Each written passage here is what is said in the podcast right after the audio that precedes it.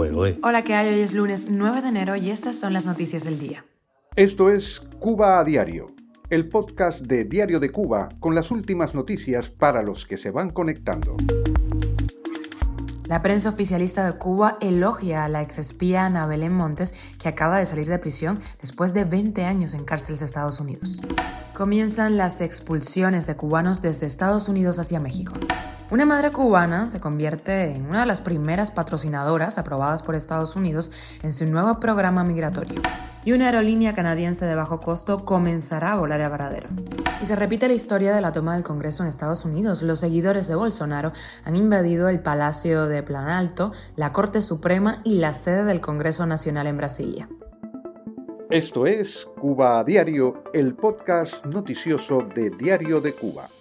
Y la noticia de la liberación de la ex espía del régimen cubano, Ana Belén Montes, ha llegado a los medios oficialistas de la isla, luego que mantuvieron un hermetismo tremendo sobre este caso durante casi dos décadas. Por supuesto, todos son halagos y la nota de prensa tiene omisiones.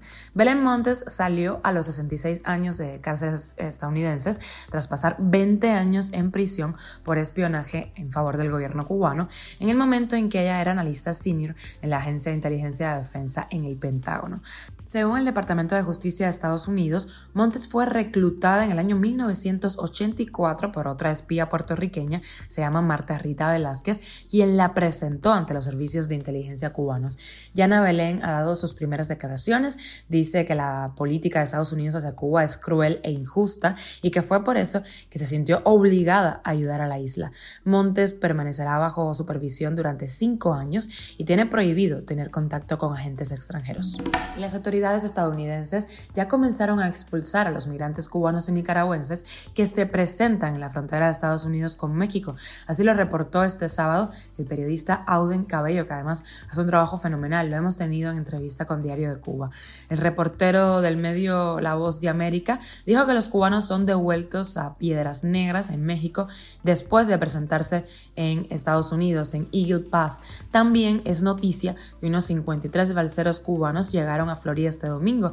Lo reportó en Twitter el agente de la patrulla fronteriza de Estados Unidos, Walter Solzar. Se trataba de dos grupos y a juzgar por la imagen compartida, uno de ellos hizo la travesía en una embarcación rústica.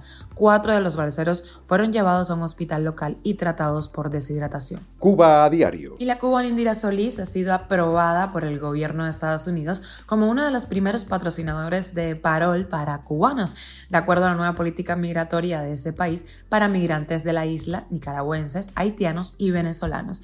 Indira Solís quiere sacar a su hijo de la isla, están separados hace años.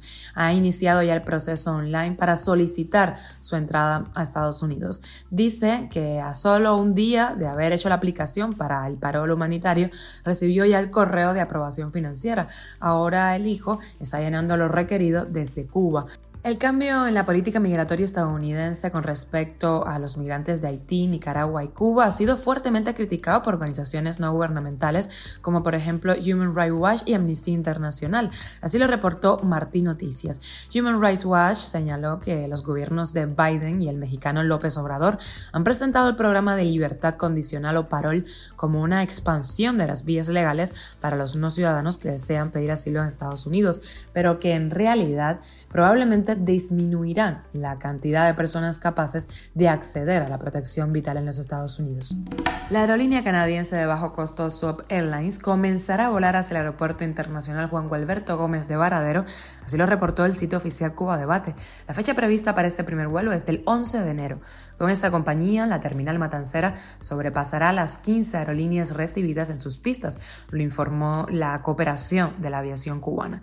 Swap Airlines, considerada una aerolínea de muy bajo coste comenzará los viajes al aeropuerto situado en Varadero durante el alza turística cubana. Cuba a diario. Y parece que se repite la historia, esta vez en Brasil, de los asaltantes del Capitolio en Estados Unidos. Seguidores del expresidente brasileño de ultraderecha Jair Bolsonaro invadieron este domingo en Brasilia el Palacio de Planalto, sede del Ejecutivo, también la Corte Suprema y el Congreso Nacional, así lo reportó la agencia de noticias EFE.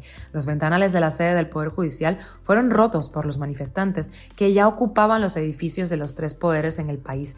Estos acontecimientos forman parte de los actos golpistas contra el presidente de Brasil, Lula da Silva. El gobernador de la capital brasileña destituyó al secretario de Seguridad del Distrito Federal por no responder a los ataques de los bolsonaristas. El derechista ha tardado horas en condenar lo sucedido.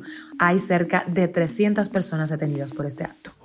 Y con la extra, Rusia y Ucrania han reanudado los ataques tras una tregua de 36 horas que no llegó a cumplirse del todo. Putin lo había declarado así por la Navidad ortodoxa. Y la tumba del Papa emérito Benedicto XVI ya está abierta al público en el Vaticano. Esto es Cuba a Diario, el podcast noticioso de Diario de Cuba, dirigido por Wendy Lascano y producido por Raiza Fernández. Y hasta aquí llegamos. Gracias por acompañarnos y hacernos parte de tu rutina. Estamos contigo de lunes a viernes en Spotify, Apple Podcast y Google Podcast, Telegram y síguenos en redes sociales. Por cierto, hoy es el cumpleaños de una de las personas que hace posible este podcast, Raiza Fernández, productora de Cuba a Diario. Muchísimas felicidades. Esto ha terminado por hoy, pero mañana más. Un besito grande. Yo soy Wendy Lascano.